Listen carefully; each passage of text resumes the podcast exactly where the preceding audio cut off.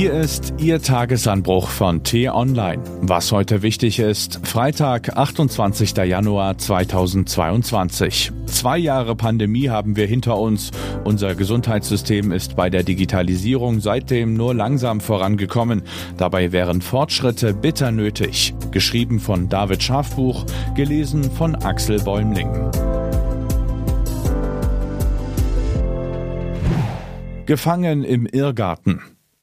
Es klingt zuerst wie ein Erfolg. 204,7 Millionen Impfzertifikate wurden in Deutschland bis zum vergangenen Freitag ausgestellt. Eine Meldung exakt zwei Jahre nachdem der erste deutsche Corona-Fall nachgewiesen wurde. Was für eine enorme Zahl. Doch die Sache hat einen Haken. Insgesamt sind das 42,6 Millionen mehr Impfnachweise, als überhaupt Impfdosen in Deutschland verabreicht wurden.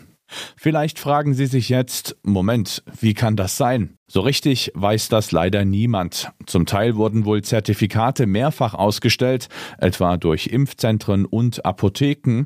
Auch sei es möglich, dass die Nachweise mehrfach abgerufen wurden, weil eine Person ihr Zertifikat verloren hat. Die große Differenz erklärt das aber noch nicht. Das Gesundheitsministerium spricht lapidar von verschiedenen Gründen, dass entweder Millionen Fake-Nachweise ausgestellt oder umgekehrt Millionen Impfungen nicht erfasst wurden, Daran glaubt das Ministerium offenbar nicht. Es ist eine Nachricht, über die man sich so richtig schön aufregen kann. Zweifel an der Zuverlässigkeit der Impfzertifikate sind einerseits brandgefährlich, schließlich hängt die 2G-Regel maßgeblich davon ab, andererseits bestätigt die Meldung die Erfahrungen der vergangenen zwei Jahre. Schon wieder hat Deutschlands Gesundheitswesen digital den Überblick verloren. Die Stichworte Datenpannen, Faxgeräte, zu langsame Prozesse.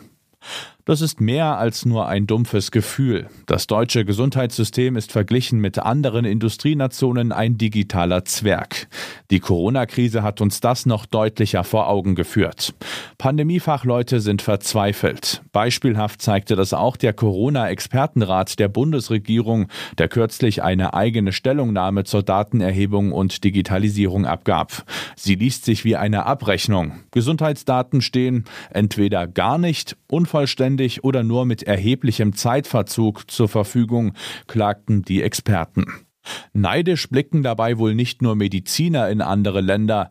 Israel etwa listet systematisch auf, wie schwer die Krankheitsverläufe aller Corona-Patienten in den Krankenhäusern sind und erfasst zudem auch die Auslastung jeder Klinik. England erhebt täglich die Zahl der durchgeführten Corona-Tests, aufgeschlüsselt bis auf die Kommunalebene.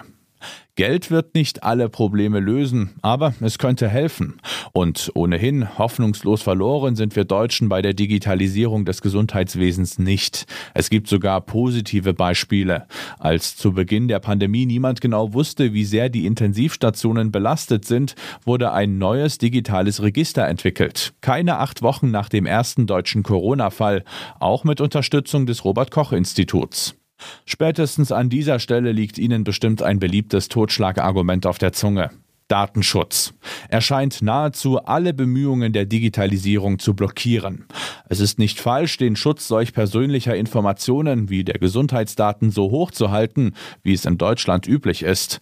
Die Folgen bei Missbrauch könnten verheerend sein. Das lehrt nicht nur der Blick in unsere eigene Vergangenheit, sondern auch in Länder wie China. Manchmal wirkt das Mantra vom bösen Datenschutz aber auch wie eine Ausrede. In Deutschland sei kein einziges Vorhaben in der Pandemie am Datenschutz gescheitert, klagte der Bundesdatenschutzbeauftragte jüngst im Handelsblatt. Stattdessen sei das Problem, dass das Gesundheitswesen nicht ausreichend digitalisiert sei, womit wir wieder am Beginn der Ausführungen angelangt sind. Warum Deutschland nach zwei Jahren Pandemie also digital noch immer so schlecht aufgestellt ist, mit dem Finger in eine Richtung zu deuten, bringt uns hier nicht weiter. Die letzten Regierungen haben dem Problem nicht die höchste Priorität eingeräumt. Die Ampel sollte das nun schleunigst ändern. Es braucht nicht nur mehr Geld, sondern vor allem mehr Willen zur Modernisierung. Und zwar von der Bundesregierung hinunter bis zu jedem Gesundheitsamt. Oder kurz gesagt, es hat wohl verschiedene Gründe. Was heute wichtig ist. Die T-Online-Redaktion blickt heute für Sie unter anderem auf diese Themen. In Dresden beginnt der Prozess um einen spektakulären Kriminalfall. Sechs Männer müssen sich vor Gericht wegen des Diebstahls im grünen Gewölbe verantworten. Die russischen Truppen setzen die Ukraine unter Druck. Wie erleben die Ukrainer den drohenden Einmarsch?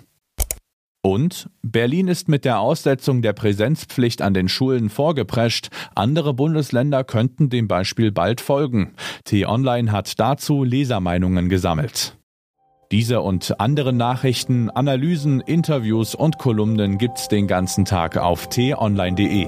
Das war der T-Online Tagesanbruch vom 28. Januar 2022, produziert vom Online-Radio- und Podcast-Anbieter Detektor FM. Den Tagesanbruch zum Hören gibt es auch auf Amazon Echo und Google Home. Fragen Sie nach T-Online Tagesanbruch. Ich wünsche Ihnen einen frohen Tag. Ihr Florian Harms.